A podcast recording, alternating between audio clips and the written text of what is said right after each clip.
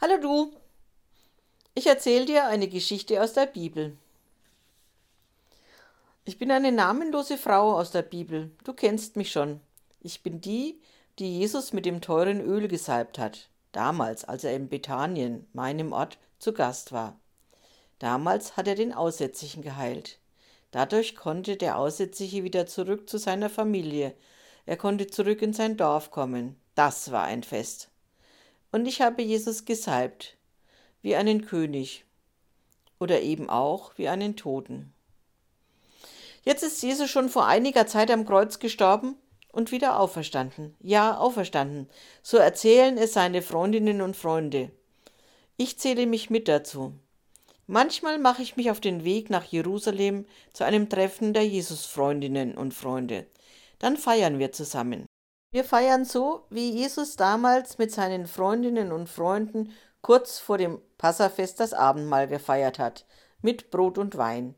Diejenigen dabei waren, erzählen es immer und immer wieder, wie das damals war. Alle waren sie zusammen, der enge Freundeskreis. Man hatte sich ja verabredet, gemeinsam das Fest der Freiheit, Passa, in Jerusalem zu feiern. Am Tempel mit all den anderen, die nach Jerusalem gekommen waren und dann in kleiner Gruppe am Abend gemeinsam in einem gemieteten Raum. Einige hatten das Notwendige besorgt, Brot und Wein, anderes war schon da, Schüsseln und Becher und Krüge mit Wasser. Dann nahm man Platz am Tisch und Jesus verhielt sich wie der Hausherr. Er teilte das Brot und sprach das Dankgebet. Danke Gott für deine Liebe. Danke Gott für das Brot. Danke Gott für unsere Gemeinschaft. Und dann erzählte Jesus, dass einer aus dem Freundeskreis ihn verraten wird. Alle waren bestürzt. Bin's ich? Die Frage war aus den unterschiedlichsten Ecken zu hören. Oder doch nicht etwa ich? Jesus erklärte, so ist es schon in der Heiligen Schrift aufgeschrieben, der Menschensohn muss sterben. Dann teilte Jesus das Brot aus. Er gab es seinen Freundinnen und Freunden und sagte dazu, Nehmt und esst, das ist mein Leib. Mit dem Wein machte er es genauso. Er dankte wieder Gott. Danke Gott für deine Liebe zu den Menschen. Danke Gott für den Wein. Danke Gott für unsere Gemeinschaft. Jesus reichte den Becher mit Wein weiter und sagt, Trinkt, das ist wie mein Blut. Es steht für den Bund, den Gott mit den Menschen schließt denn mein Blut wird für viele vergossen. Was für eine Stimmung. Alle freuten sich auf das Fest und dann ging es ganz normal an und dann steht die Frage im Raum, wer verrät Jesus? Und die nächste Frage wird noch größer. Wie? Jesus vergießt sein Blut für viele. Als wären die Fragen nicht zu so verwirrend, schließt Jesus das Abendmahl mit dem üblichen Dankgebet. Danket, danket dem Herrn, denn er ist sehr freundlich, seine Güt und Wahrheit wäret ewiglich. Wenn wir uns heute treffen, dann teilen wir auch das Brot und sprechen auch davon, dass Jesus sein Leib für uns gegeben hat. Und wenn wir den Becher weitergeben, dann sprechen wir dazu, Christi Blut für dich vergossen.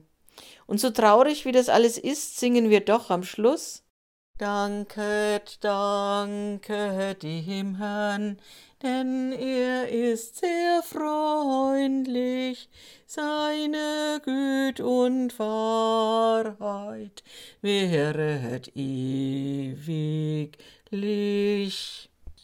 Und dann gehen wir gestärkt nach Hause, denn wir wissen, Gott liebt uns.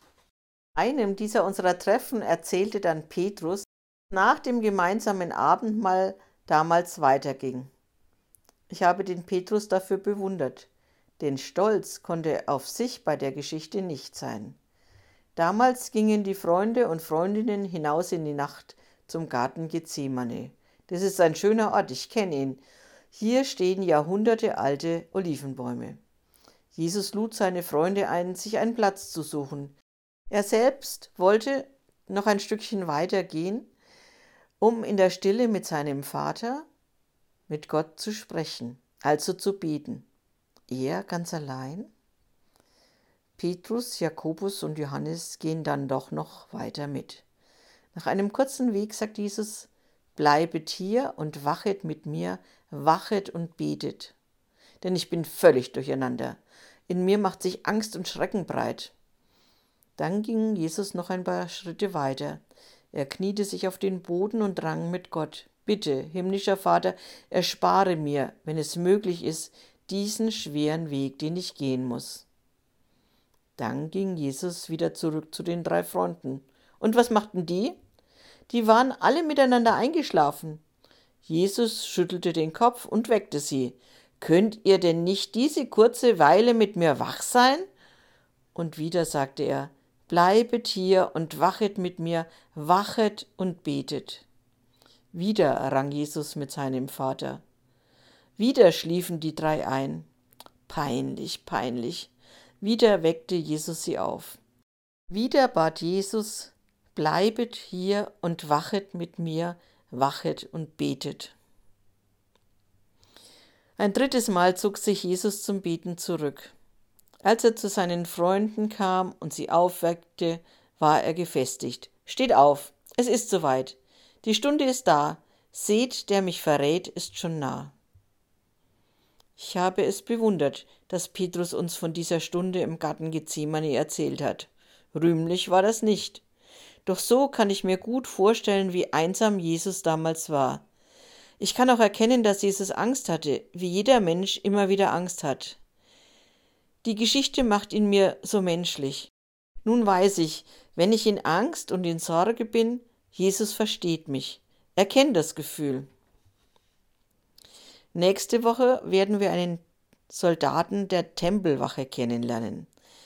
Er hat Dienst an diesem besonderen Passawochenende.